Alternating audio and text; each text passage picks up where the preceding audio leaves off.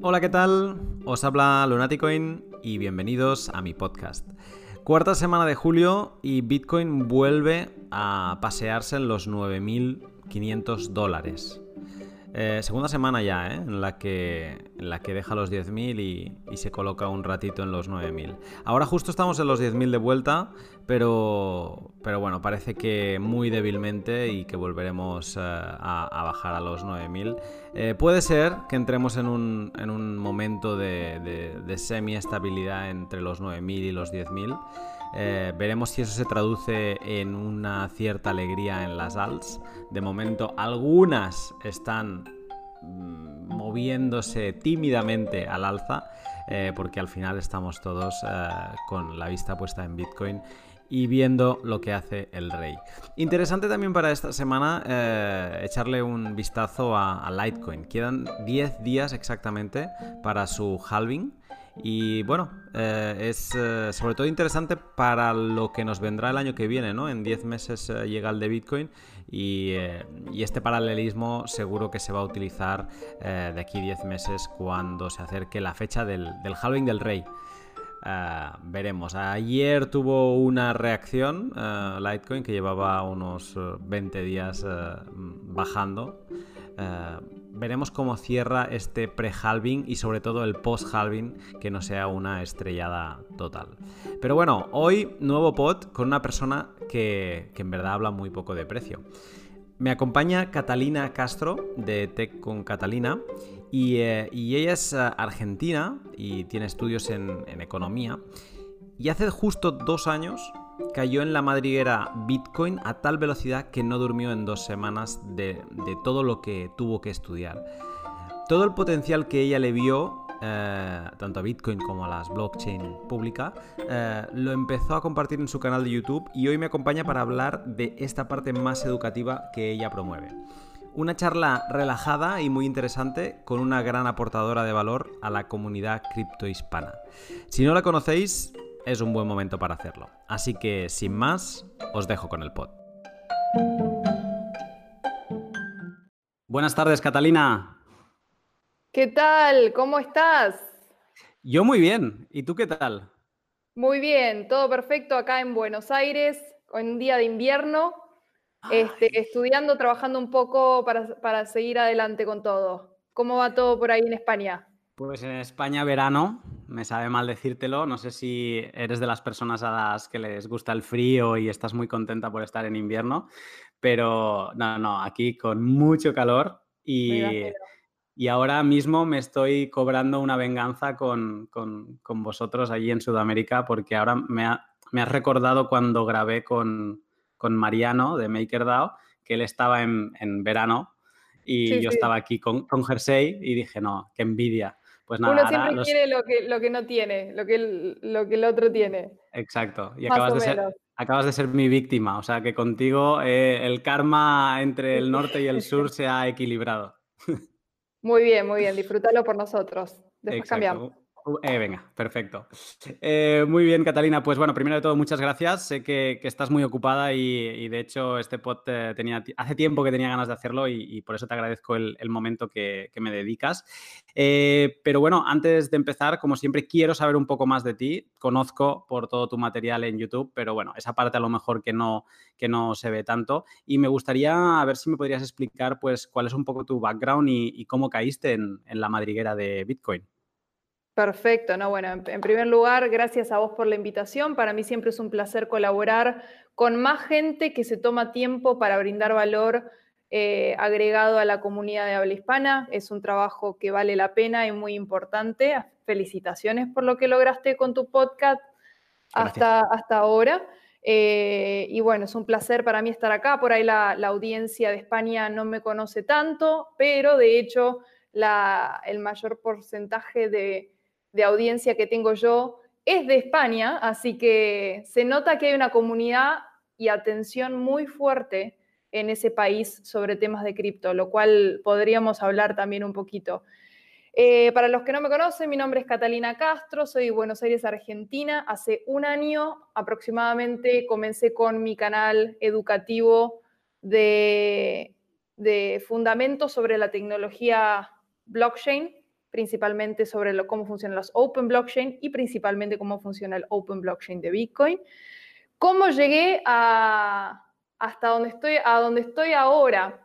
En el 2017, a ver, lo, hago corto porque creo que todos pasamos por un proceso hasta que hacemos un clic y todo tiene sentido y tomamos la decisión de quedarnos en esta industria y es un viaje de ida cuando reconocemos el potencial y lo que esto significa. Eh, a principios de 2017 lentamente empecé a ver el símbolo de Bitcoin, la B con las dos rayitas y decía, ¿qué es eso? ¿Qué es eso que todo el mundo habla? Y fue un proceso, fui escuchando de a poco entendiendo de a poco hasta que más o menos a fines de octubre hice el clic, entendí un poco más, me puse a investigar y ya a fin de año en una conferencia que se lleva a cabo en Latinoamérica todos los años que se llama la BitConf, fue ese año en Bogotá, eh, por intuición propia y por algunas personas que me, que me incentivaron a ir, cuando fui a esa conferencia y vi tantos proyectos de tecnología, obviamente justo el precio del Bitcoin estaba alcanzando sus máximos, eh, se juntó todo, vi mucha gente joven desarrollando grandes proyectos y entendí el potencial y dije, a esto me voy a dedicar. Especialmente porque me di cuenta que había encontrado algo que quería encontrar hace mucho tiempo y es algo que me dé la capacidad de, a largo plazo, corto, mediano y largo plazo, crear riqueza, mucho potencial hay en creación de riqueza, ¿por qué no?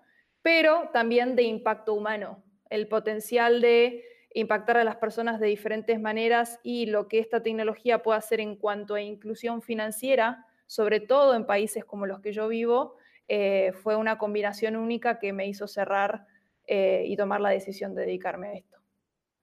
Dices que, decidiste dedicarte a esto, pero eso significa que te dedicas a, temas relacionados. Bien, no te conté el background. Ah, vale, perfecto. Ahí está tu pregunta. Em, yo viví en Alemania tres años, estudié ya una carrera universitaria que es economía intercultural. Em, estaba recién vuelta a Argentina con el paradigma ha cambiado. No quería más educación formal, no quería trabajar en relación de dependencia y estaba buscando qué hacer. Antes mm. de entrar en el mundo cripto me dedicaba al e-commerce, vendía productos en Amazon en Estados Unidos. Em, y cuando encontré esto decidí cambiar y me dediqué all in a, cripto. Empecé a estudiar eh, sola y bueno, ahí va un poquito más contarte cómo inició Tech con Catalina. Vale, ah, pero sí, sí, me, interesa muchísimo porque de... O sea, te con Catalina creo que lo, estuve revisando y el primer vídeo es de marzo de 2018. Estás hablando que la conferencia esta es a finales de 2017. O sea, hay diferentes velocidades de caída en la madriguera y la tuya parece que fue a toda velocidad. O sea, caíste y te quisiste caer. Sí, sí, eh, sí. Fui en sexta en la Ferrari, tomé la decisión eh, fui con todo. Me, acuerdo que ese en enero y en febrero acá en Buenos Aires es verano.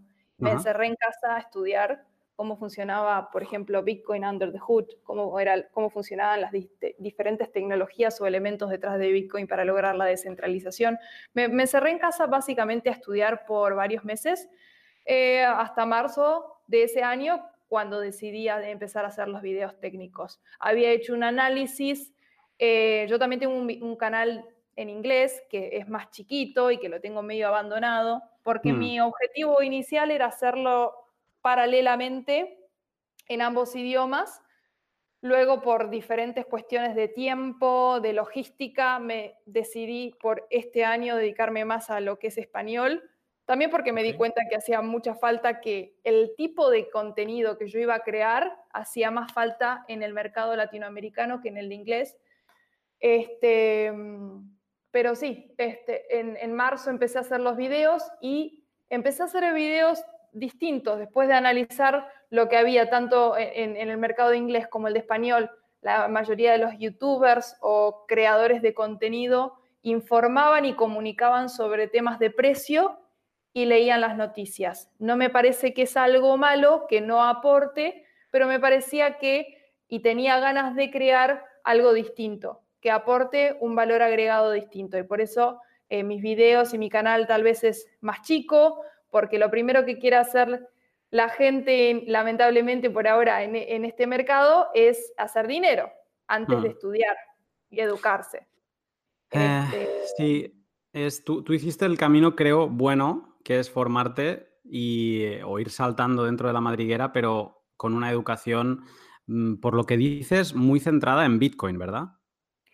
No, no, no, ojo. Yo siempre comunico que lo primero que recomiendo a las personas que aprendan es cómo funciona el Open Blockchain de Bitcoin, porque es como aprender a sumar y restar para luego resolver un problema matemático. ¿Por qué? Cuando uno entiende cómo funcionan los elementos, diferentes elementos detrás de Bitcoin, para lograr esa descentralización, como lo que es la block of chain, una de ellas, la public cryptography, em, em, el, algoritmo descentralizado como lo que es el proof of work, etcétera. Todos esos elementos funcionan de manera conjunta para lograr la descentralización. Entender eso te lleva a un nivel de perspectiva que te da comparación para analizar otros proyectos de tecnología, otras blockchain como lo que es la de Ethereum, EOS, etcétera.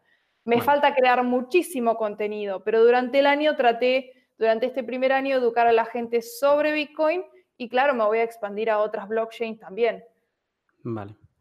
Em, hemos abierto, hemos empezado como tu caída en la madriguera a toda velocidad, entonces hemos abierto diferentes temas, te voy a ir preguntando uno a uno.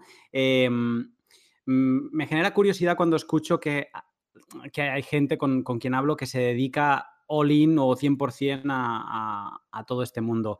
Eh, ¿Se puede vivir de, de, esto? Claro, claro que sí. Depende de lo que, lo que vos hagas.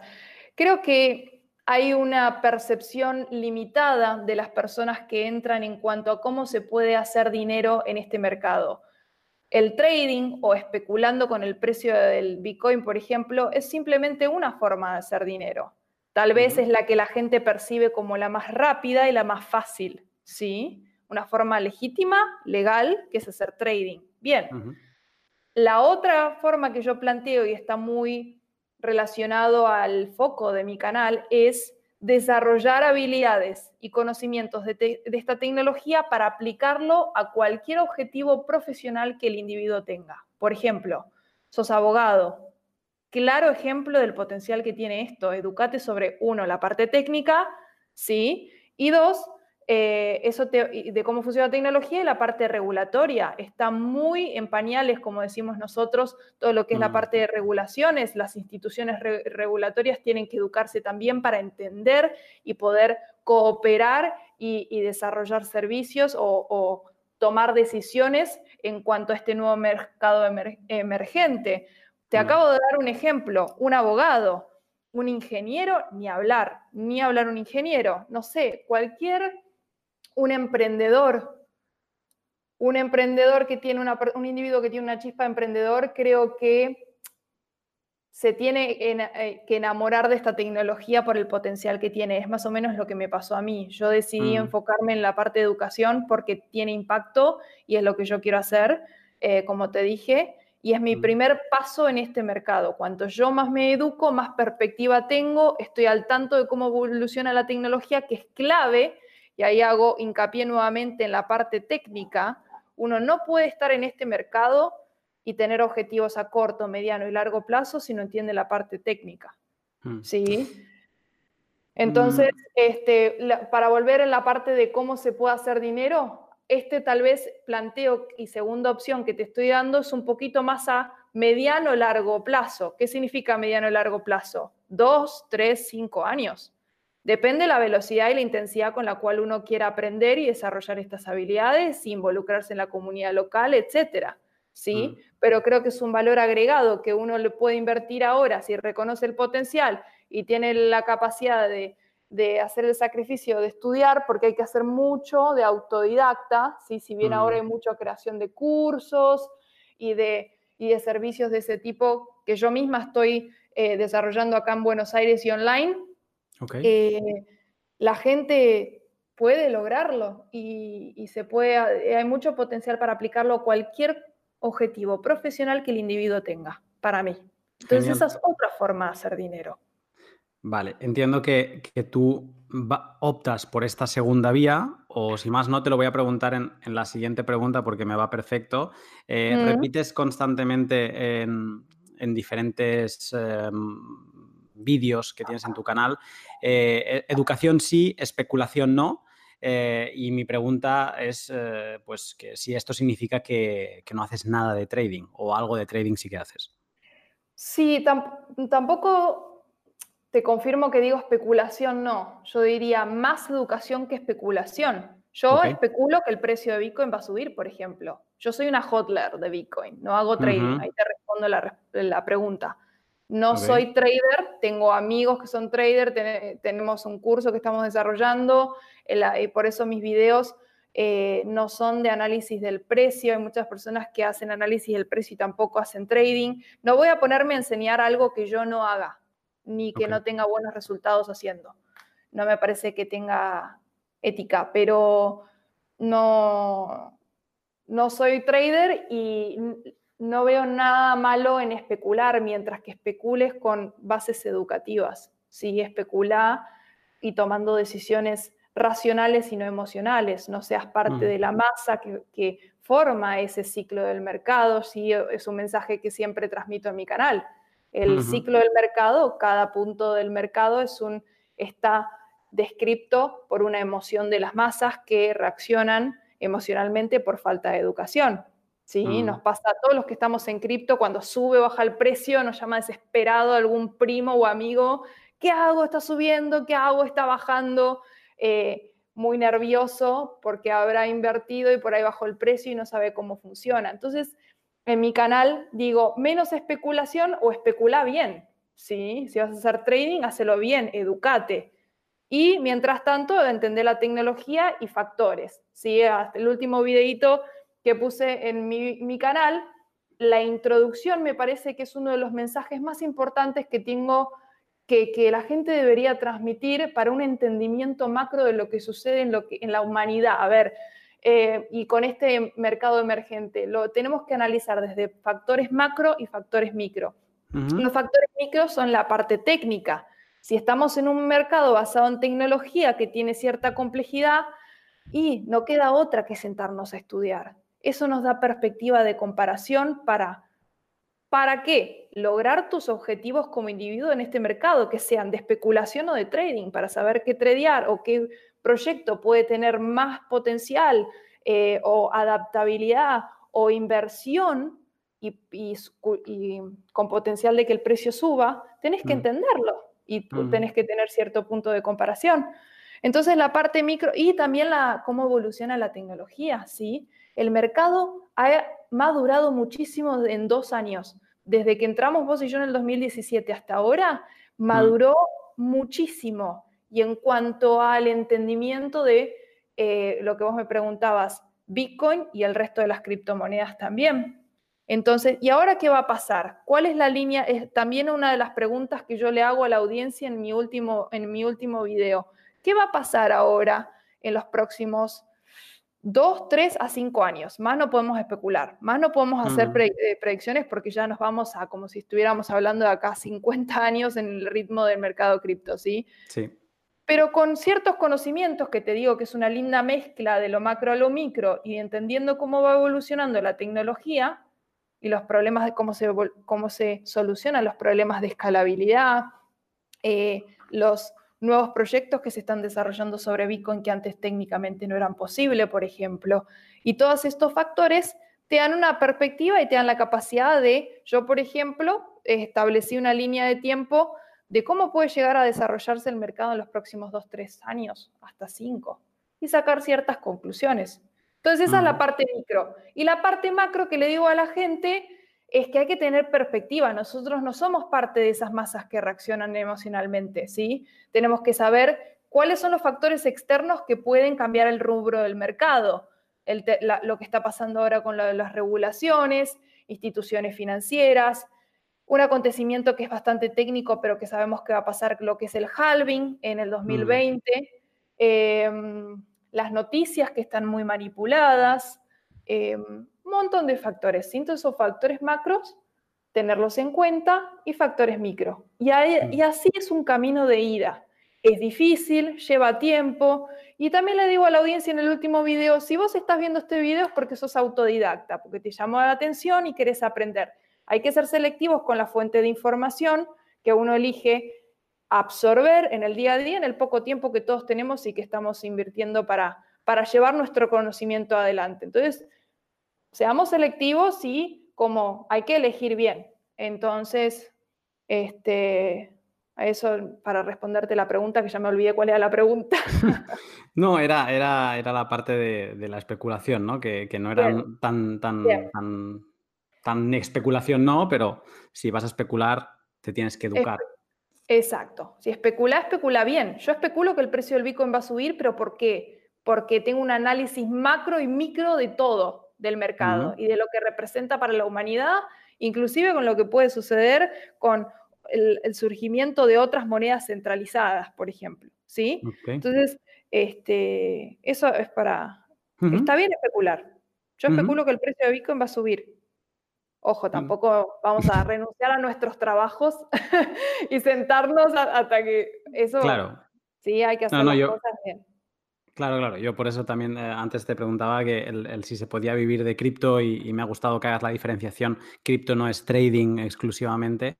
Eh, de hecho, en, el pod ha venido bastante gente que, se, que vive de cripto Sí que es verdad que ah, la gran mayoría viven de cripto en, temas relacionados con trading, pero hemos visto otros casos donde se vive de cripto, por ejemplo, en el caso de, ser abogado y dedicarte a, cripto, ¿no? O sea, es, cripto, pero desde fuera del trading.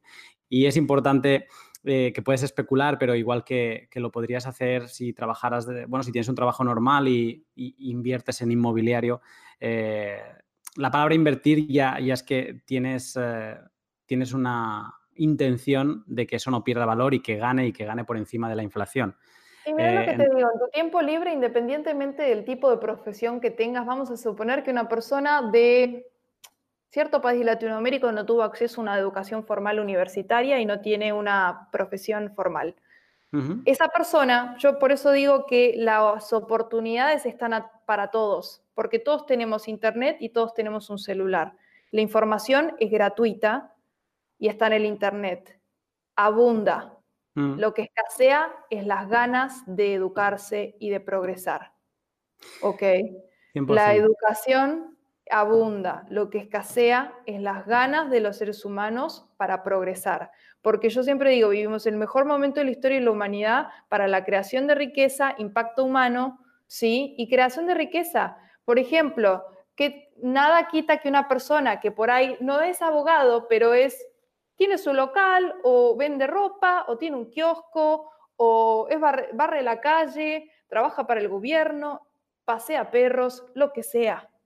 Si esa persona, ese individuo tiene acceso a la información y reconoce por alguna razón un una, una chispa que ese individuo tiene, que es autodidacta y se da cuenta del potencial y se pone a estudiar, esa persona después se puede convertir en emprendedor y puede crear de acá en los próximos años un servicio determinado, una empresa eh, relacionada a esta tecnología. Las mm. oportunidades no son ilimitadas, ¿sí? Pero bueno, requiere esa perspectiva técnica porque para, y también para decir a qué industria me, me, voy, en qué industria me quiero involucrar, ¿sí? Mm. Y aplicar esta nueva tecnología emergente de descentralización que a nivel técnico no es fácil de lograr, ¿eh? es uno de los mensajes que siempre transmito también en el canal, que me gustaría tirar la frase ahora y después si quieres hablamos. Sí, sí. Hay muchas, hay muchas personas que dicen, ay, a mí no me interesa tanto Bitcoin, pero me interesa mucho la blockchain. Hmm. ¿Sí? Y eso es un claro, y, esto le invito a la gente que está viendo esto y por primera vez conoce Tech con Catalina, que vayan a ver el video que, la entrevista que le hice al mismo Andreas Antonopoulos. Él mismo dijo que las, personas que dicen esa frase es un claro ejemplo de la falta de educación, ¿sí? Que no está mal, ¿sí? O que es normal, es un mercado emergente, pero esa persona no se educó y, volvemos a repetir, no se puede hablar de, blockchain sin hablar de Bitcoin. ¿Por mm. qué? ¿Cuál es el foco del mercado? Y hay mucha gente que pierde el foco del mercado. ¿Cuál es el foco de este mercado emergente? Descentralizar procesos y aspectos de la humanidad. Todas las altcoins que vos ves, nosotros vemos en CoinMarketCap, que podemos tradear en diferentes exchanges, son proyectos de tecnología cuyos objetivos o promesas se basan en descentralizar algún aspecto. Ese, es el, ese, es el, objetivo. O la parte de privacidad, etc. Bien, a nivel técnico, ¿qué potencial tienen esas altcoins o para desarrollarlo en un periodo corto de tiempo y qué adaptabilidad tiene? ¿Entendés? Entonces, ojo con la parte técnica y ojo con el mal entendimiento y el mal uso de la palabra blockchain. La block of chain es uno de los elementos detrás de Bitcoin para lograr la descentralización, junto con el, la public cryptography, el consensus mechanism, un mecanismo de consenso, un algoritmo descentralizado como lo que es el proof of work y magia. Es el cómo grabamos la información en la block of chain que hace al sistema mágico, ¿sí? Y descentralizado. Y esa mm. descentralización que también tiene que ver por la, cantidad de hash power que tiene el sistema y que lo hace bien seguro, eh, por los años que tiene ya pasando la década, este, logrando esa seguridad, que lo hace único, ¿sí? Y todas las otras promesas, criptomonedas, proyectos de tecnología, altcoins, barra ICOs, que muchos fracasaron, Mm. Son promesas para lograr ese foco en particular, que mm. mucha gente lo pierde o no lo tienen claro cuando entra en este mercado. Sí. Eh, voy a saltar eh, al apartado de, la educación, que básicamente es, eh, ya, lo estoy viendo y, los que nos escuchan pues también, que es, tu foco y, cada pregunta es, formativa en la manera que la, la respondes. pero solo para rematar esta parte de blockchain, eh, me, pareció curioso cuando hice el, el pod donde repasaba los años 2011 y 2013 con, Rodolfo eh, de, ONG Argentina o ONG Bitcoin Argentina. Eh, me decía, cuando hagas el siguiente capítulo, a partir de 2013 en adelante, ten en cuenta que ahí es donde se acuña la palabra blockchain, donde se empieza a utilizar la palabra blockchain que hasta entonces no se había utilizado. Mira. Eh, porque de hecho, eh, y, esto, y esto me salió con Franco en el otro pot, en el del inicio de, la historia de Bitcoin, que blockchain es una palabra que no aparece en el white paper. es, chain, chain, of blocks. Y entonces, eh, lo que es muy importante para quien empieza es separar el, polvo de la paja que decimos aquí, que, que, muchas veces la palabra blockchain se utiliza como elemento de, de marketing eh, y añadiéndole unas chispitas de blockchain encima de, cualquier producto, pues parece que brilla más. ¿no? Y hay que entender que creo que es en tu vídeo donde Andreas dice que un, eh, que, no sé qué es, eh, que hablar de que te gusta blockchain pero no Bitcoin es como decir que de un coche te gusta el, motor, pero no el coche, ¿no? Y es como decir... Este muy buena, sí, está muy buena esa, frase, Andreas. Yo la he escuchado Andreas en, algún sitio y me parece que es, que es en tu vídeo. Sí, es mi video. Eh, y, es un poco eso, ¿no? Y es importante que, si alguien nos está escuchando y, no tiene este concepto claro, pues que sí, que investigue un poco más y que a veces que no se deje llevar por cantos de sirena de proyectos que, que te venden todo porque tienen blockchain detrás, ¿no? blockchain es muy interesante, es una tecnología que se puede aplicar y se está aplicando, y lo sé de buena tinta, en, proyectos que están funcionando y que están generando revenue eh, a día de hoy eh, sin ser Bitcoin, pero no todo, no todo lo que no todo lo que reluce es oro, ¿no? O algo así. Eh, entonces, bueno, cuidado con blockchain quiero destacar una cosita más, cuando hay proyectos que utilizan una block of chain eh, están tratando de lograr la descentralización. El punto acá es qué tan descentralizado es lo que están tratando de hacer, qué puntos de centralización hay y si tienen a nivel técnico el objetivo de desarrollo técnico para lograr que sea 100% descentralizado. ¿sí? Ese es mm. el punto que yo, que yo hago, trato de resaltar y es un, es un dilema. Este, obviamente que sí, depende del sistema y, y el proyecto, porque para que no sea 100% descentralizado o sigan habiendo puntos de centralización, y utilizar una blockchain es menos eficiente y más caro hoy.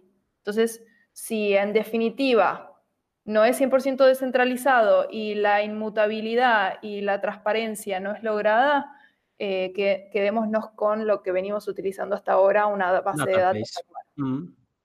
Bien, sí. Perfecto. Eh, pues entonces, ah, saltando un poco a hablar de, lo que es tu, fuerte, de lo que se basa tu canal. Tu canal se llama Tech con Catalina y un poco ya, ya te lleva a pensar en eso, ¿no? Es vamos a hablar de tecnología con, contigo y tú nos vas a explicar eh, un poco. Eh, era, era, un poco esa la intención del, nombre y por la que empezaste el canal, ¿no? Es una muy buena observación la que acabas de hacer y la respuesta es un sí. No le quise poner cripto con Catalina o blockchain con, Catalina eh, porque no me quería encerrar a hablar solamente de esto, eh, pero bueno, por ahora los únicos temas que estoy abarcando son de cripto y de open blockchains. Pero bueno, lo quise tener así porque como mi objetivo y mi visión es a largo plazo, si algún otro tema un invitado que quiera hablar sobre artificial intelligence o algún otro tipo de tecnología, también está abierto a, colaborar o a hablar de ese tema. Como para no hacer el típico cripto o ponerle mm. el cripto en el nombre. Tech suena como más eh, general y me gustó más. Sí. Mm. Eh, es, eh, bueno, a, mí me lleva a pensar en esta, en esta educación ya antes de, entrar en el canal. Y entonces te, quiero hacer unas cuantas preguntas así pensando en esta gente que, aprende contigo, ¿no? Que, o que busca aprender y que a lo mejor te está descubriendo en este pod y quiero pues un poco que, que le des cuatro pinceladas para, que se lleve algo. Eh, ¿cuál, es, lo has comentado así un poco por encima, pero a ver si eh, te sale alguna cosa más. Eh, ¿Cuáles son los conocimientos y habilidades mínimos, según tú, para, empezar en, Bitcoin, cripto, llámale como quieras, sin estrellarse? Bien, número uno es la parte de seguridad práctica. Cuando la persona ingresa Vamos a suponer que una persona ingresa e invirtió en Bitcoin, pero todavía no invirtió el tiempo en estudiar bien cómo funciona Bitcoin, pero compró un poquito de Bitcoin porque el novio sabe Bitcoin y se dejó llevar por, el por, la sugerencia. Lo primero que tiene que aprender ese individuo es cómo asegurar su activo en cripto. ¿sí? Entonces la parte de mm. seguridad práctica es muy importante. Yo tengo una serie de videos que sigo armando y los tengo como prioridad para ponerlos bien hechos de qué significa Bitcoin en cuanto a dinero descentralizado. ¿sí? Nosotros, ese individuo eh, es el único dueño de ese dinero y con sus llaves privadas tiene la capacidad de firmar la transferencia de valor hacia otro individuo de manera descentralizada. ¿sí? Recordemos que eh, Bitcoin se, trata de transacciones y hacer que esas transacciones fluyan en el sistema y es el traslado de quién tiene el derecho de gastar esos Bitcoins, ¿sí? Ese individuo tiene ese derecho con sus llaves privadas que no las comparta, eh, dónde las tiene que almacenar, eh, muy importante, si está en una billetera en caliente, en frío, qué significa las seeds, las 24 palabras cuando uno está. Toda esa parte de seguridad práctica me parece como paso número uno, muy importante que la persona lo aprenda. Una vez que tiene sus, ese conocimiento de la importancia de lo que es tener Bitcoin en comparación al dinero fiat y las tiene bien aseguradas, esa persona tranquila ya se puede empezar a educar un poquito más en lo técnico. Paso número uno, entender el sistema de Bitcoin y su descentralización es como aprender a contar para luego resolver un problema matemático. Es como ir al primario para luego ir al secundario, como digo yo siempre. Em, bien, una vez que entendemos Bitcoins, ah, Bitcoin, después nosotros tenemos la perspectiva con ese conocimiento de ir a comparar eh, otras blockchains, otras altcoins, otros tokens que pueden haber en Crypto Market Cap que quieras tradear. Por esa persona después se pone a hacer trading, y, pero entiende cuáles son las diferencias a nivel técnico. Eso lleva un proceso, ojo, eso lleva un proceso, depende de la intensidad que la persona eh, pueda y quiera aprender, ¿sí? Vos me dijiste, Catalina, aprendiste muy rápido, pero porque yo me puse a estudiar y no pude dormir. Para que te des una idea, no dormí por dos semanas más o menos al principio cuando estaba estudiando Bitcoin de me voló la cabeza, o sea, fue como impresionante. Ese como paso número dos. Y paso número tres, es algo que les pregunto a la gente que por ahí me gusta mucho porque eh, a veces en mis videos sacudo un poquito a, la gente y, cuando me ven personalmente me dice, vos nos retas mucho en tus videos, Catalina, pero están buenísimos, son como adictivos.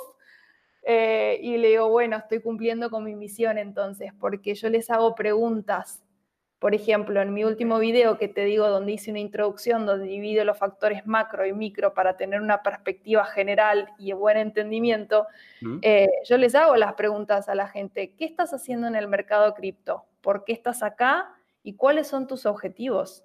Si no tenés las cosas claras, no pierdas el tiempo. Para tener las cosas cada vez más claras hay que entender y entender que, bueno, todas las cositas que te acabo de mencionar, y la parte de educación y entiendas también uno como individuo, como ser humano, qué es lo que puede aportar y qué es lo que puede lograr y las metas que se puede poner. Obviamente, todo el mundo entra porque quiere hacer dinero, no está mal, como decíamos que no está mal especular.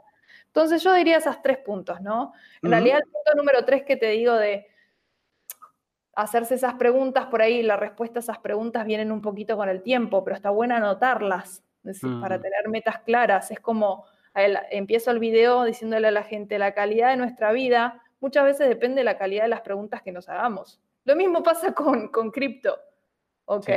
Apliquémoslo en cosas claras, metas claras y, tomar acción hacia eso. Mm.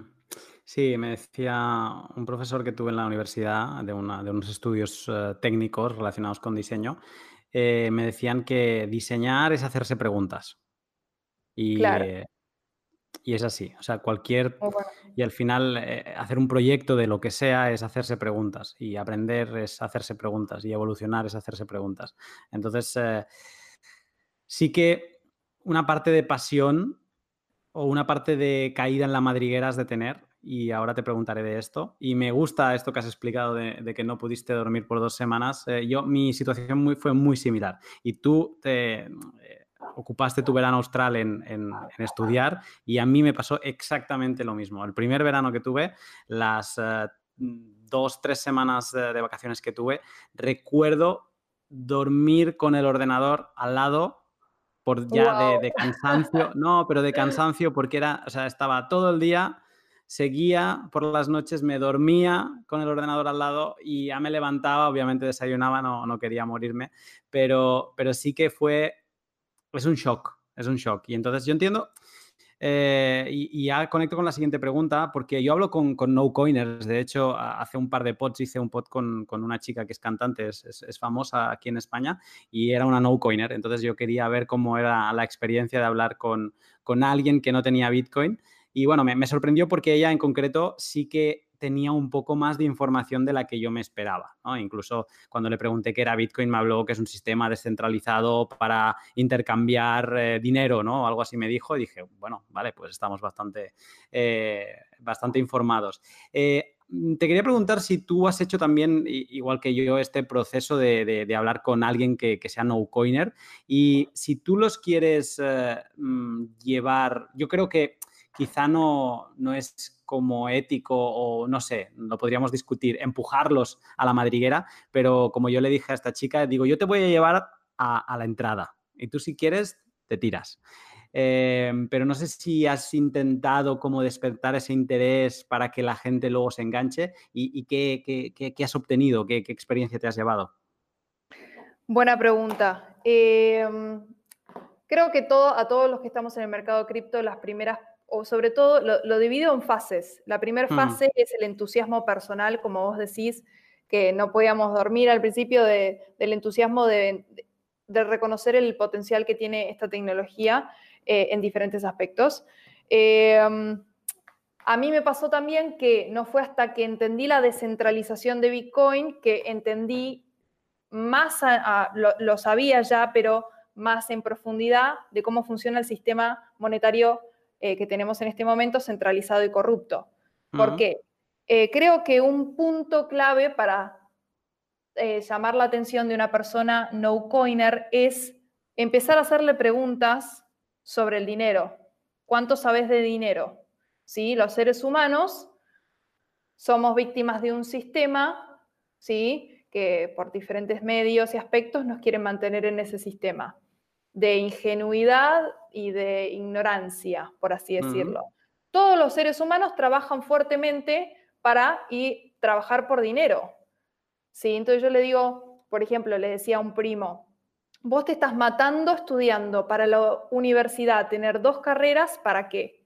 Para después tener un trabajo, me decía. ¿Y para qué? Para ganar dinero. ¿Y para qué? Y le empezás a hacer preguntas y yo me acuerdo una vez que le pregunté a mi primo, ¿cuánto sabes del dinero?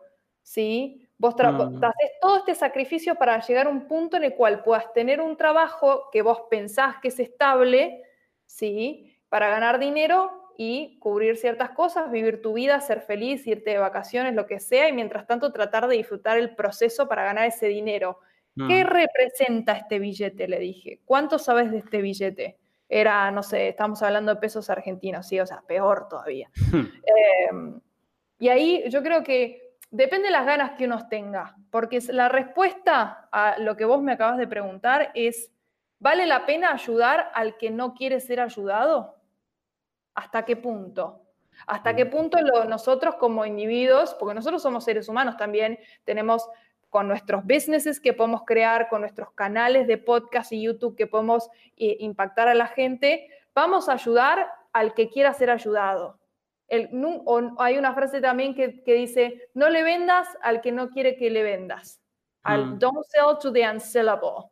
¿Sí? Entonces, yo acá, mi conclusión macro de este tema siempre es la siguiente.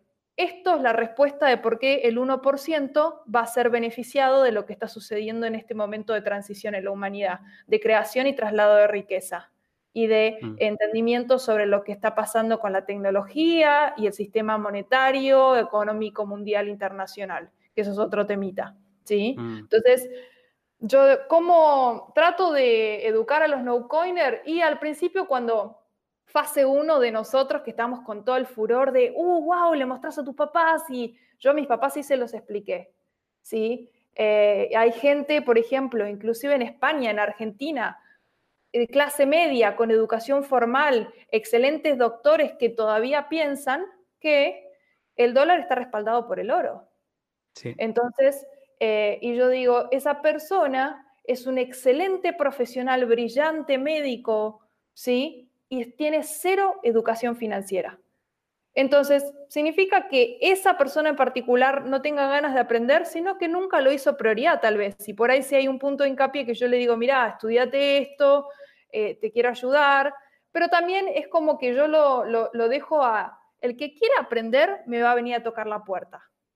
Hmm. Dentro de mi familia y dentro de mis amigos, yo ya les mencioné lo que estoy haciendo y, y por qué.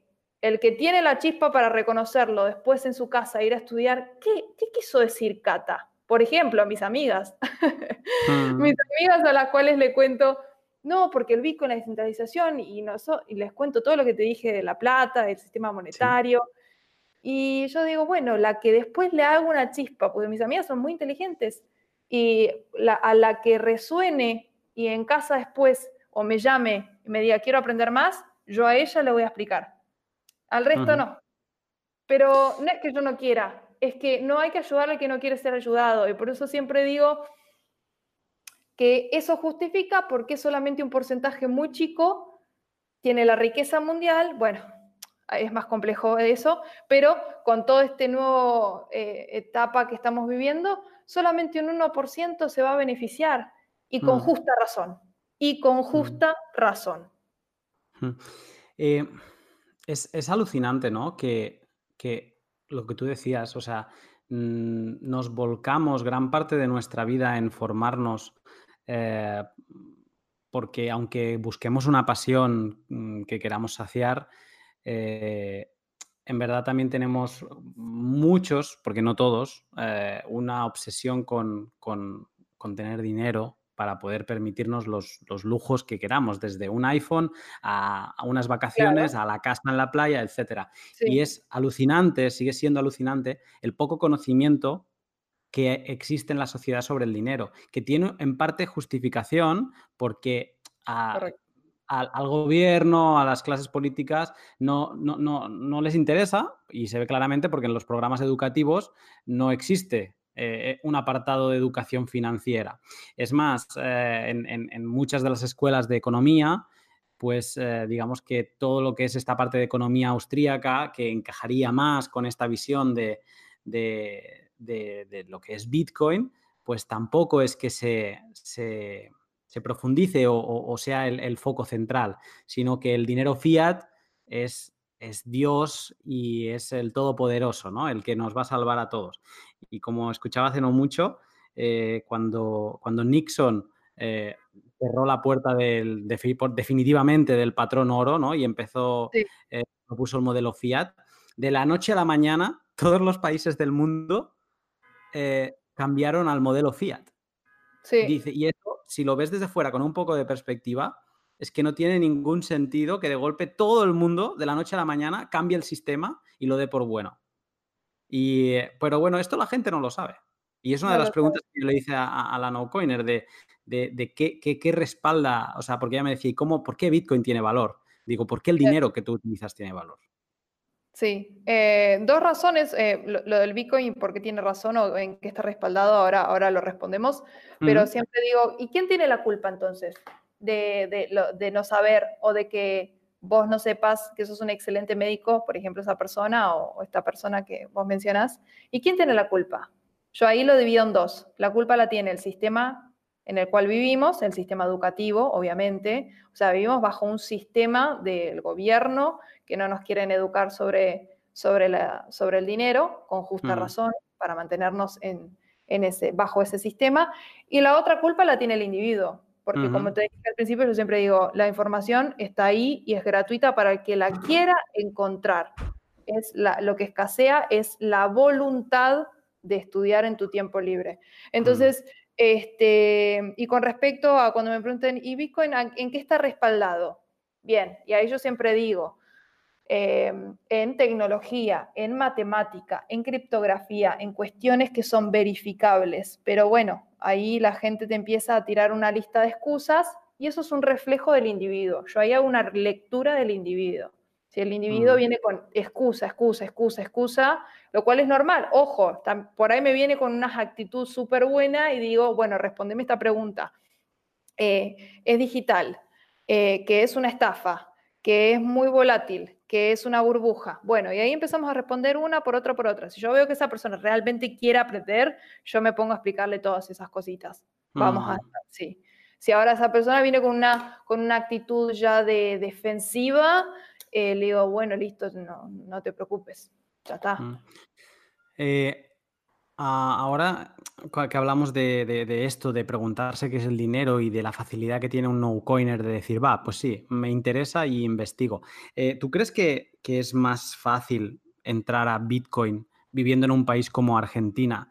Eh, donde si no, si, no me, si no lo tengo mal entendido, creo que este año ya va por el 50% de inflación y leía el otro día que los supermercados, pues a ver, no es el caso extremo de Venezuela, pero sí que constantemente están cambiando precios porque la, divisa fluctúa tanto que, al final pues los bienes y servicios eh, eh, cambian casi a diario, ¿no? O sea, la gente pierde poder adquisitivo casi a diario.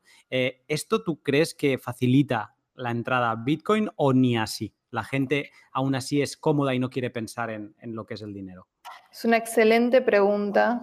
Es una excelente pregunta. has vivido en Alemania, has dicho. O sea, que tú puedes, tienes perfecta comparación de lo que es un sistema con una inflación del 2% anual, que la gente se puede olvidar, eh, entre comillas, que yo calculé, creo que en 30 años eh, pierdes el, no sé si era el 30 o el 50% de tu riqueza en un sistema como el nuestro, o sea, en europeo. Eh, en Argentina es, tienes que pensar, porque la inflación se te come. Es una buena pregunta. Em, mi respuesta es un no. No creo a gran escala, em, no, no, no veo accionar de parte de la sociedad en este momento, a gran escala, ¿eh? en cuestiones de masas. Y mi conclusión para responder esta pregunta siempre es, no es hasta que vemos casos extremos de humanidad, como lo que es Venezuela, que los seres humanos hacen un clic a, nivel masa. En Venezuela todo el mundo, hay gente que sobrevive gracias a cripto y a Bitcoin, ¿sí? Mm. Acá en Argentina la situación es realmente alarmante y preocupante, sobre todo hoy, eh, porque se vienen las elecciones mm. eh, pronto y no sabemos qué es lo que va a suceder, pero para mí va, la inflación va, va, a subir muchísimo, sí, más sumado a todo lo que puede llegar a pasar en los próximos uno o dos años en el sistema económico internacional o con Estados Unidos, el dólar, etcétera, más todavía. Eh, ahí va a ser un punto de quiebre en el cual estaría bueno hacer documentarlo todo. Estoy acá para justamente hacer eso y ver eh, hasta qué punto vemos accionar. El otro día estaba en, un evento cripto en Argentina, en Buenos Aires, y conocí una persona que se me acercó y me dijo, Catalina, gracias por tu canal, yo te conozco, qué bueno que estés acá, no sabía que ibas a venir a este evento. Y le pregunté, por cómo llegaste, es argentino el chico, el muchacho, y me dijo que él había eh, empezado a estudiar de Bitcoin justamente porque identificó que se venía una, crisis aún mayor acá.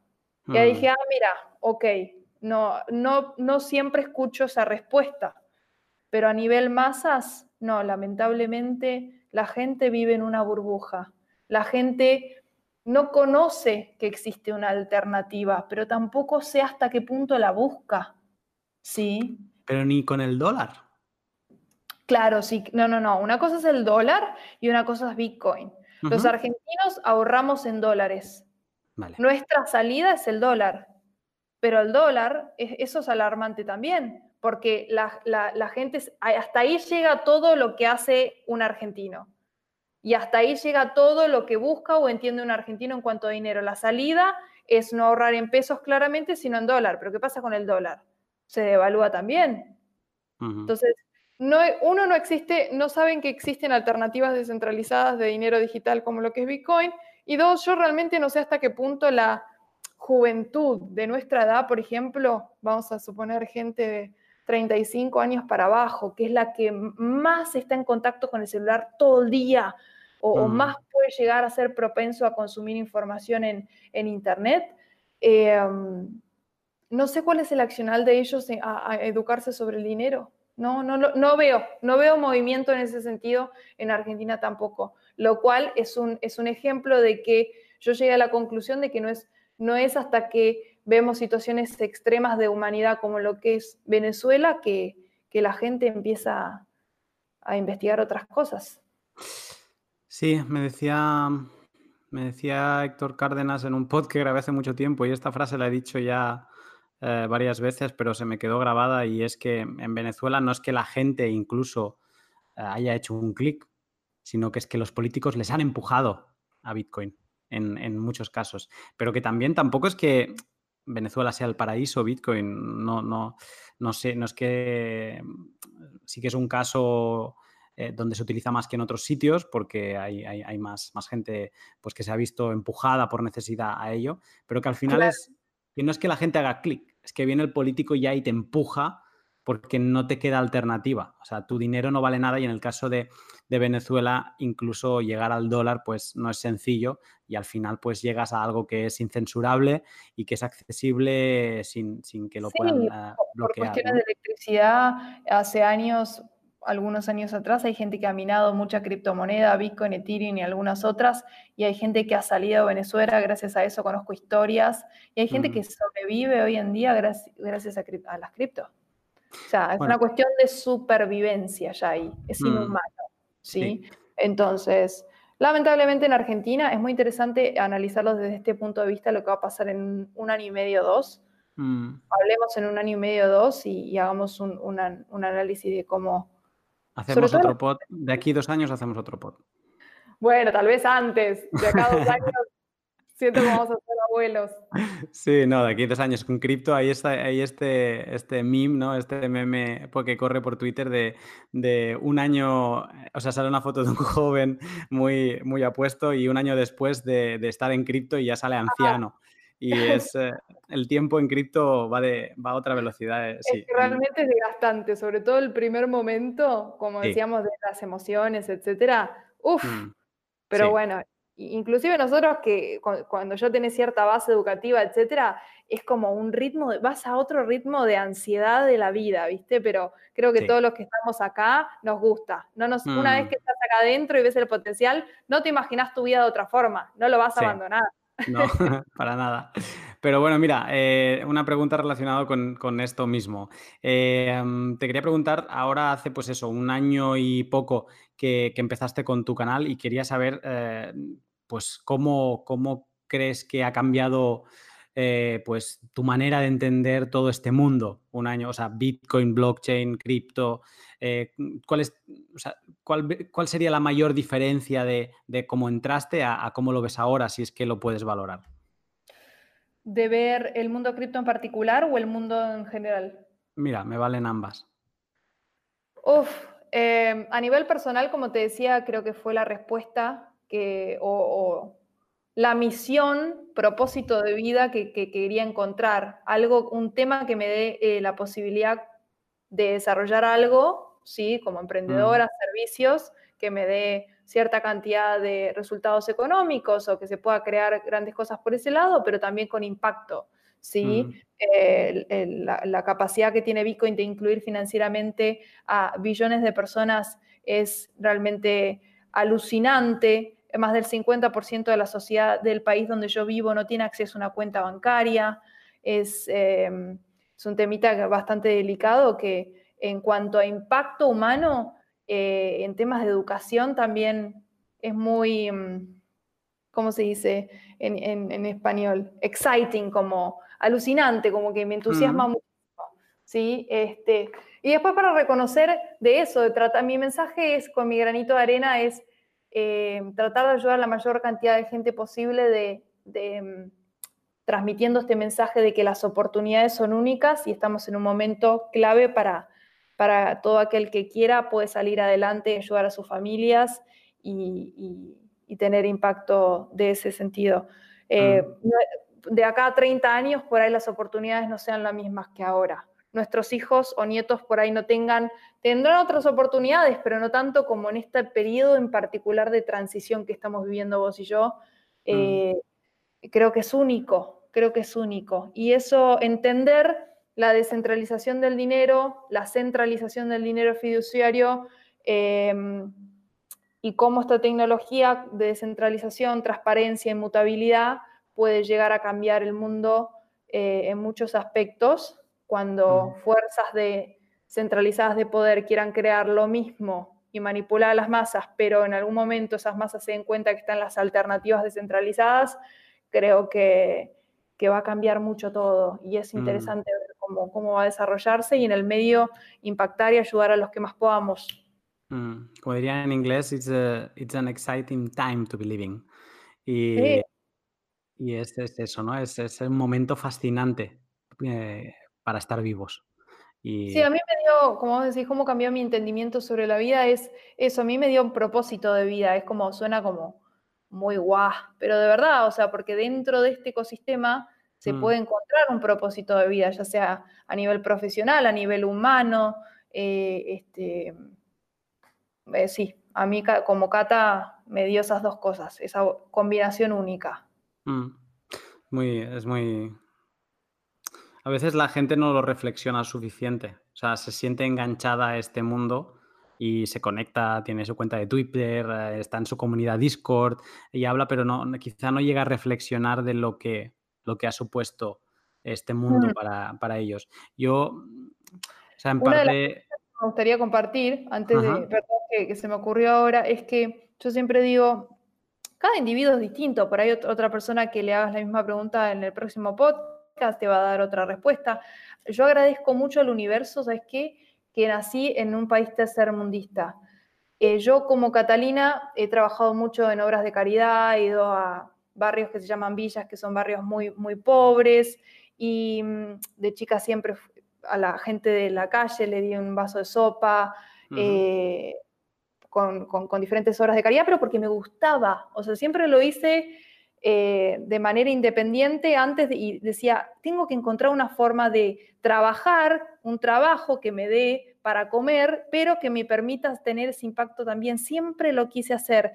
Y, mm, y esto, esto me lo dio y siempre agradezco de haber nacido en este, en, este, en este país porque me dio esa perspectiva extra y esa empatía que desarrollé, que por más que gracias también agradecí al universo, tuve la oportunidad de vivir en, Europa, viajar por muchos lados del mundo y también tener esa perspectiva. Pero cuando yo estoy viajando en un colectivo, en un bus y, veo gente pobre y, y la veo, siempre digo, es una, siento la ahí está mi respuesta, siento la responsabilidad de entender esta tecnología al más alto nivel para en un futuro tener la capacidad de crear algo que me permita impactar masivamente a estas personas porque las quiero ayudar.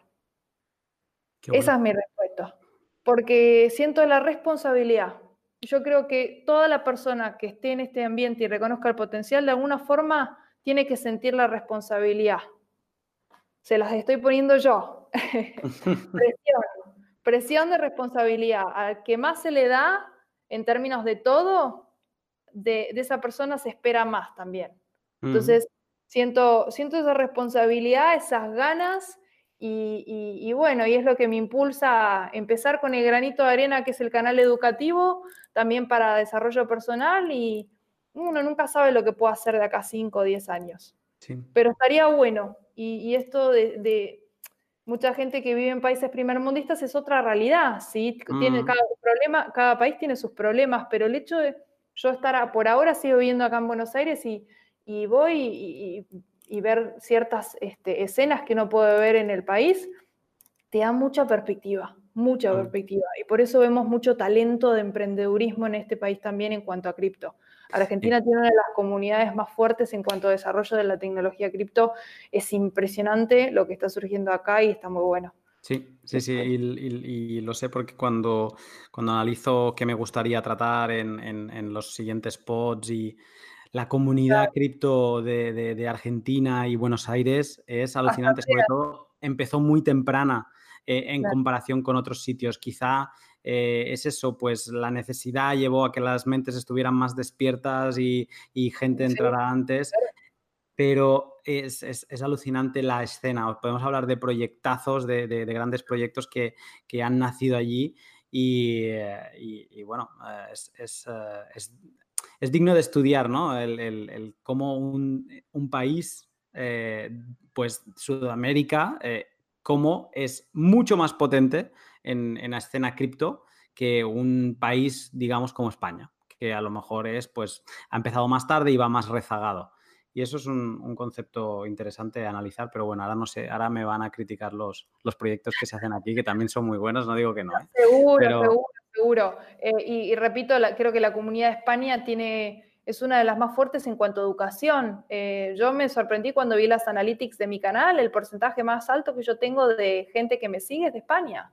Mm. Crédito y crédito para ustedes también. O sea, pero bueno, este, por ahí es un mini, un mini factor que, lleva al punto de desarrollo de tecnología. Acá hay buenos proyectos, pero hay en todos lados, seguro. Mm, sí, sin duda. Seguro. Pero bueno, vamos a seguir mojándonos y vamos a seguir con un pequeño juego que, he preparado para, no es juego, es como tu opinión, a ver cómo lo ves tú o cómo Catalina ve uh, el espacio cripto hispano eh, en diferentes temas, ¿vale? Entonces, eh, bueno, pues yo te voy a plantear diferentes topics.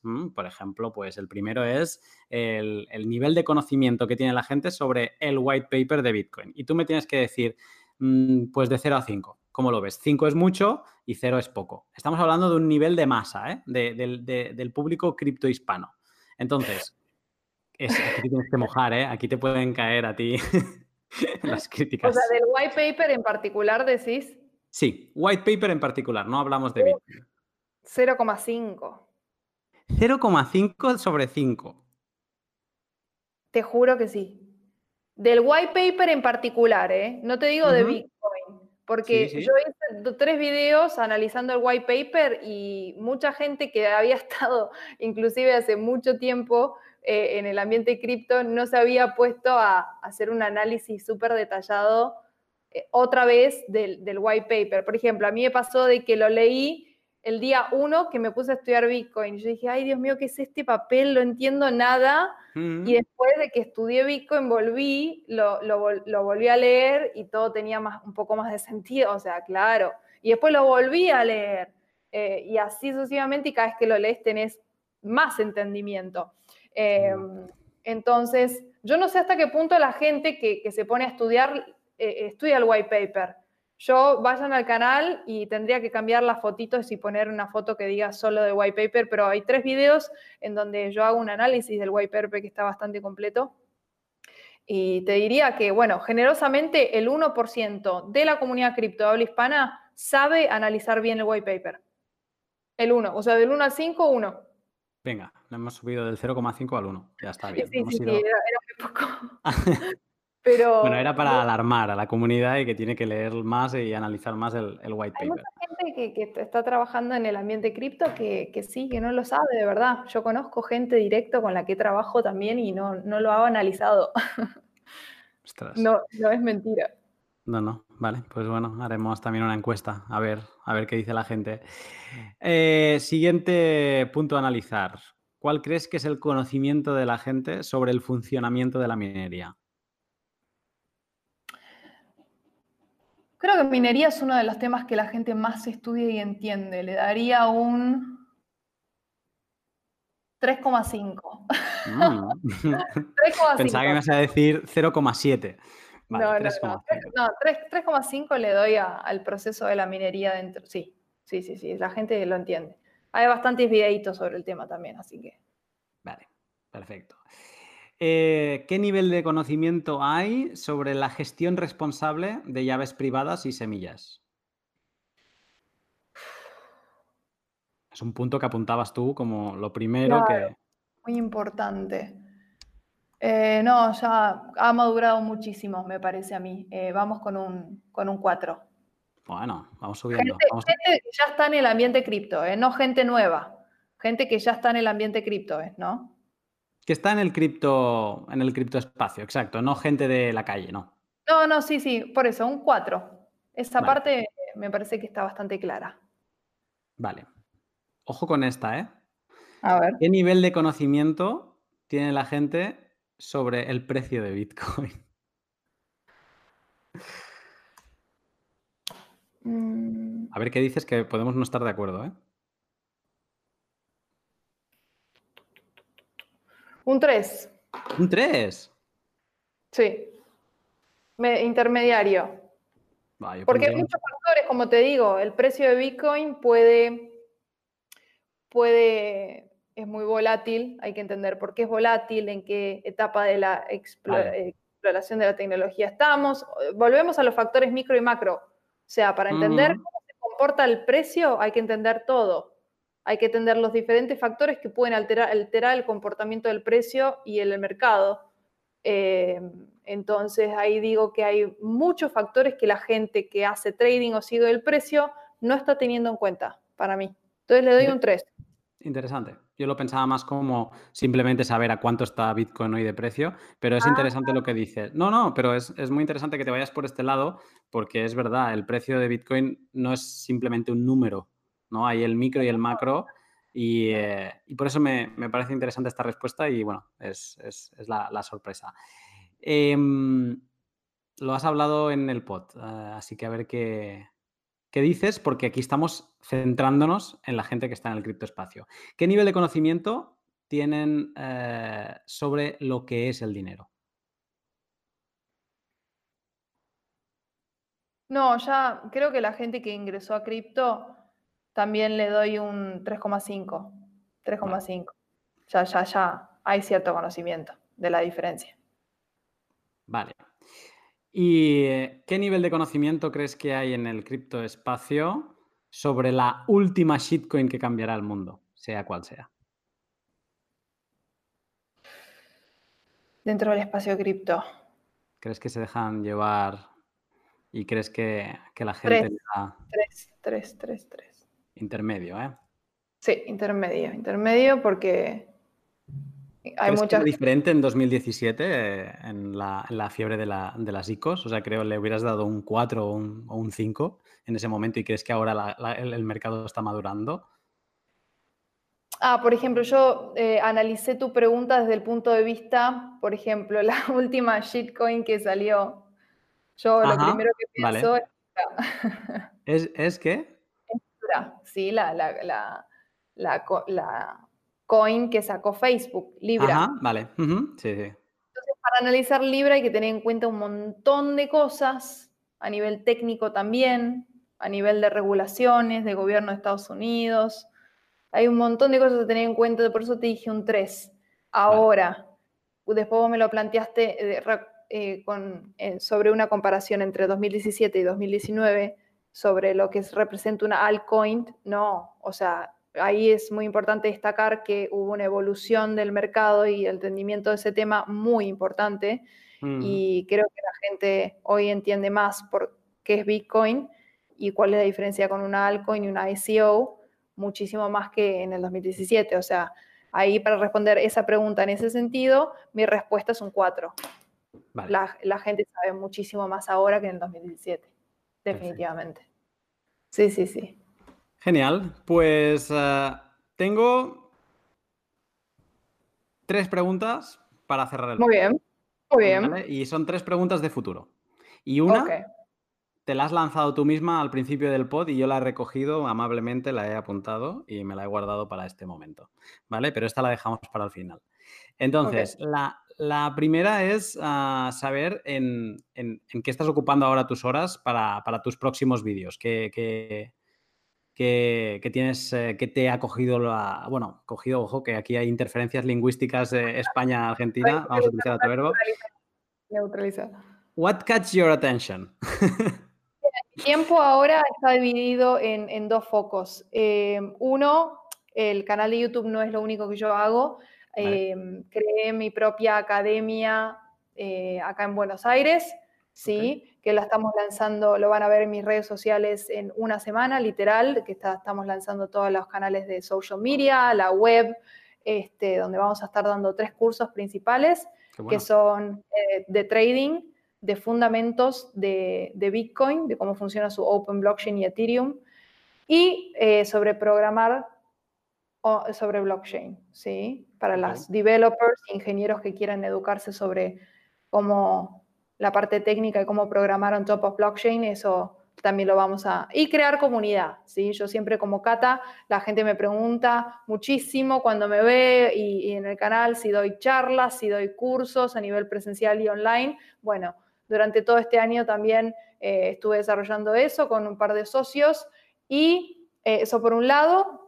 Y por otro lado, con respecto al canal, em, como dije, quiero, uno, a llevarlo a, inglés, volver a arrancar con inglés, y en español, em, nunca quiero dejar la esencia de lo que es la parte de fundamentos, sí, se vienen más videos educativos. Yo siempre pregunto a la audiencia, ¿qué video te gusta más? ¿Te gusta en el pizarrón? ¿Te gusta con la pantalla? Vamos a hacer diferentes tipos de videos. Y hace poco hice, voy a estar viajando a diferentes conferencias. Una, Algo que voy a incorporar más en el canal son entrevistas a personas, eso gusta mucho. Voy a tratar de eh, hacerle entrevistas a diferentes personalidades que me estuvieron preguntando que, o incentivando que haga. Em, mostrándoles un poco de los viajes y siempre mezclarlo con educación. Genial.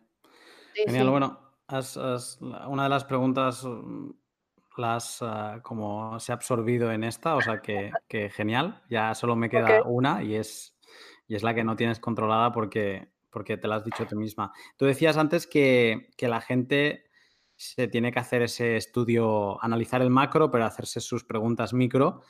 Eh, para preguntarse qué va a pasar, qué va a pasar con Bitcoin a todos los niveles. Entiendo cuando lo decías a nivel de precio o crear una estrategia dos, tres, cinco años, porque decías que más es mucho tiempo. Eh, Catalina, ¿qué va a pasar con Bitcoin? Con Bitcoin. Eh, bueno, la, línea de tiempo que yo armé em, tiene mucho que ver con eh, la evolución de la tecnología. Estoy yo muy pendiente a estudiar temas con relacionados a lo que son cadenas laterales y el desarrollo de todo lo que no se podía hacer antes sobre Bitcoin, ¿sí? Que ahora sí se puede hacer con cadenas laterales y con proyectos como lo es el RCK, por ejemplo. Eh, me parece que es algo que recomiendo a todos los que tienen ya el entendimiento un poquito más técnico que le echen un ojo. El próximo video educativo que voy a sacar es sobre sidechains, cadenas laterales. Y es un tema que todo el mundo tiene que tener en cuenta porque lo que se puede crear ahora sobre la red más segura del mundo, que antes no se podía, puede llegar a cambiar cómo va a evolucionar el mercado un poco. ¿sí? Eso lo dejo a criterio de cada uno y cada uno lo analiza. Eh, tenemos la, blockchain de Ethereum también, con sus capacidades, con sus puntos eh, a mejorar, como lo tienen estos nuevos proyectos de tecnología sobre Bitcoin, pero eso es un punto que yo, ojo con eso, ojo con eso porque los security tokens que ahora todo el mundo está hablando, eh, que antes eran utility tokens, ICOs. Bueno, ahora viene toda la parte regulatoria, security tokens. ¿Sobre qué blockchain? ¿Vamos a hacerlo sobre Ethereum o lo vamos a hacer sobre, eh, por ejemplo, RCK, que es sobre la red más segura del mundo? ¿sí? Entonces, eh, ahí, ojo con, eso, que, que, puede llegar a, por un par de años, puede, los security tokens se pueden dar sobre sobre Ethereum y son proyectos de tecnología, pero después en definitiva eh, volvemos a lo que es el foco del mercado. El foco del mercado es descentralización. Y si hay puntos de falencias o cosas que tienen que evolucionar eh, y son puntos de centralización en otros lados, este, habría que todo a nivel técnico estudiarlo bien, bien, bien. Y yo como Cata es algo que estoy haciendo en este momento y le tengo mucho ojo. Y, por ejemplo, el próximo video que, te contaba va a ser de las sidechains, cadenas laterales. Atentos, ya lo tengo casi listo, lo voy a poner los próximos días. Eh, y está muy bueno porque yo voy a empezar el video con diciéndole a la gente, lo que te voy a enseñar a continuación pasa por vos y lo vas a estudiar para sacar conclusiones de cómo puede llegar a evolucionar el mercado en los próximos 3, 5 años. Ojo con esto. ¿Sí? Y eso es un factor micro. Eso es un factor micro que, eh, por ejemplo, como para darte un ejemplo, de, de, lo micro al macro. Y es muy interesante, es muy interesante lo que se puede programar ahora eh, con las cadenas laterales, con las sidechains y diferentes tipos de, de sistemas. ¿sí? El caso de RCK, que es uno que yo estoy estudiando en este momento y, y bueno, se vienen cositas por ese lado también. Eh, es un caso único, es una combinación única de diferentes cosas. Eh, entonces, muy interesante, muy interesante. Sí. RSK es... A ver si, si acabo de, montarlo yo también y, hablo con Diego, que, que, he estado en comunicación con él y, acabamos de organizar este pod porque RSK es, es uno de los proyectos a tener en cuenta por lo que tú dices, ¿no? Porque tenemos muchas de las cosas. ¿Le hiciste entrevista a Diego? No, no, pero la, la estamos armando. Genial, bueno, decirle, Cata cerró su podcast mencionando RCK. ahora le diré, ahora le enviaré un mensaje y le diré, Diego, esto es otra señal más. no, justamente para, para, hincapié a, la hacerle un push, empujar a la, comunidad que se eduque en ese temita porque es clave, ¿sí? Recordemos que es un mercado basado en tecnología y, y el foco es uno. Y mientras que Bitcoin que, es la red más descentralizada. Volvemos a lo técnico. Te invito a que lo estudies vos por tu lado y después sacas tu conclusión. Ponele que no me crees a mí o vos querés sacar otra conclusión. Está basado en ciencias exactas y matemáticas y la matemática no miente. La conclusión es una sola después. ¿Sí? Mm. Entonces, ahí eh, es muy importante destacar eso y que cada uno lo estudie y que saque eh, sus conclusiones, pero hacerle un push a la comunidad para que se eduque en ese tema que es clave, porque el foco es ese, ese es el punto que quería mencionar. Y el desarrollo sobre Bitcoin es lento, lleva tiempo. Una Bitcoin Improvement Proposal lleva tiempo, cambiar el código, eh, todas son cuestiones que tiene tiempo, eh, llevan tiempo y durante ese trayecto por ahí se, desarrollan otras, otras alternativas em, de proyectos de tecnología tratando de resolver un problema, pero no son 100% descentralizadas. Mm. Entonces, a, la larga lleva un poquito más de tiempo, pero vale la pena. Y creo mm. que ese es el caso de, Bitcoin con RCK, que están haciendo algún proyecto muy interesante. Sí, hay, eh, hay quien dice que las altcoins son testnets de, de Bitcoin, porque como bien dices, pueden correr más, desarrollan más rápido y pueden aplicar los conceptos sin, sin, que tengan que pasar tantos filtros como en Bitcoin. Y bueno, eh, podría ser verdad, muchas de las cosas interesantes que, que se han aplicado, ¿no? Y también lo dicen de, de Litecoin, que que al final aplica, tuvo Segwit antes, tuvo uh, Lightning uh, antes, eh, bueno, pues bien, perfecto. Si al final se, se, demuestra en otra altcoin que es una cosa interesante, ahora se habla de, de Mimblewimble, de, de, de, Green, por ejemplo, como capa de privacidad para Bitcoin, pues bueno, pues es interesante que, que se vayan aplicando. Y, pero tú lo dices, el, el, desarrollo en Bitcoin es lento y ahora podemos hablar de smart contracts en Bitcoin y de otras cosas sobre RSK que, que será muy interesante poder analizar con, con el equipo y, eh, y, que, bueno, y hacer llegar todo, todo este sí, conocimiento. Eh, eso es muy importante, esa es mi línea de tiempo, que por ahí, eh, ahora que viene toda la parte, bueno, está, está sucediendo, hmm. toda la parte de regulaciones, seguramente se venga un boom con los security tokens sobre Ethereum, pero después va a haber un momento en el cual por ahí eh, se, se, empiezan a desarrollar sobre Bitcoin y haya un quiebre ahí y, y el mercado madure. Lo mismo pasó como maduraron con los utilities, de los utilities a los, a los a los securities y darse cuenta de que eran proyectos de tecnología, pero era imposible que puedan eh, cumplir con sus promesas a nivel técnico y en cuestiones de adaptabilidad. Lo mismo va a haber un salto entre security tokens en diferentes blockchains y sacando la conclusión en que blockchain vale la pena más, hmm. estudiando bien las cosas, eh, se, de acuerdo a cómo estén ambos proyectos en, en, en, ese, en ese, momento, en ese tiempo. Eh, muy interesante, muy interesante, pero esa es mi línea de tiempo a tres, tres anitos, por ejemplo, no más de tres anitos. Hablaremos de aquí, sí. como tú decías, dos años es mucho, a lo mejor hablaremos de aquí uno y, y esos tres años, esa, esa, concepción habrá cambiado porque uh, aquí todo va a otra velocidad y cuando te piensas que va el mercado hacia un lado, de golpe aparece una tecnología que, que le da la vuelta.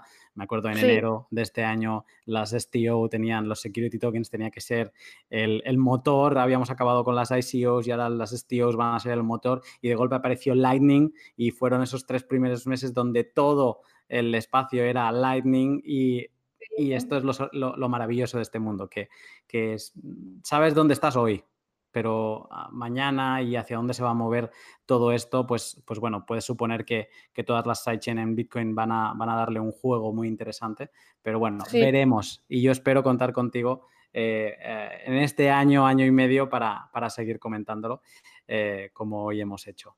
Claro Así que, que sí. Catalina, agradecido, te he robado más tiempo del que sé que tenías. No hay ningún que... problema, ningún problema agradecido por, por, ello. Y si te quieren encontrar, eh, quien nos escuche, ¿dónde lo pueden hacer? ¿Cómo, lo, cómo te localizan?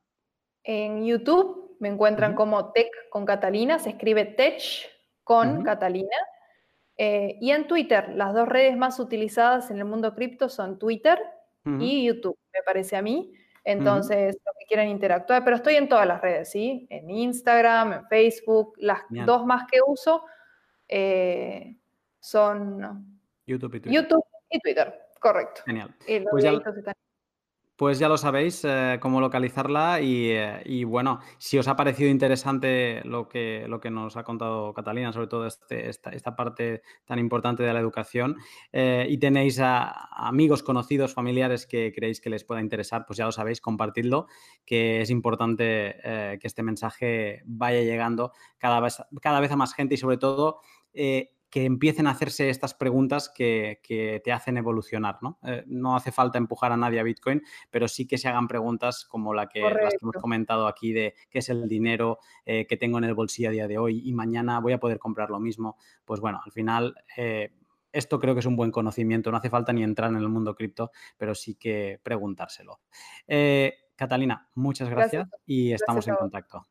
Igualmente, muchos éxitos para todos y los espero por YouTube. Un abrazo. Un saludo.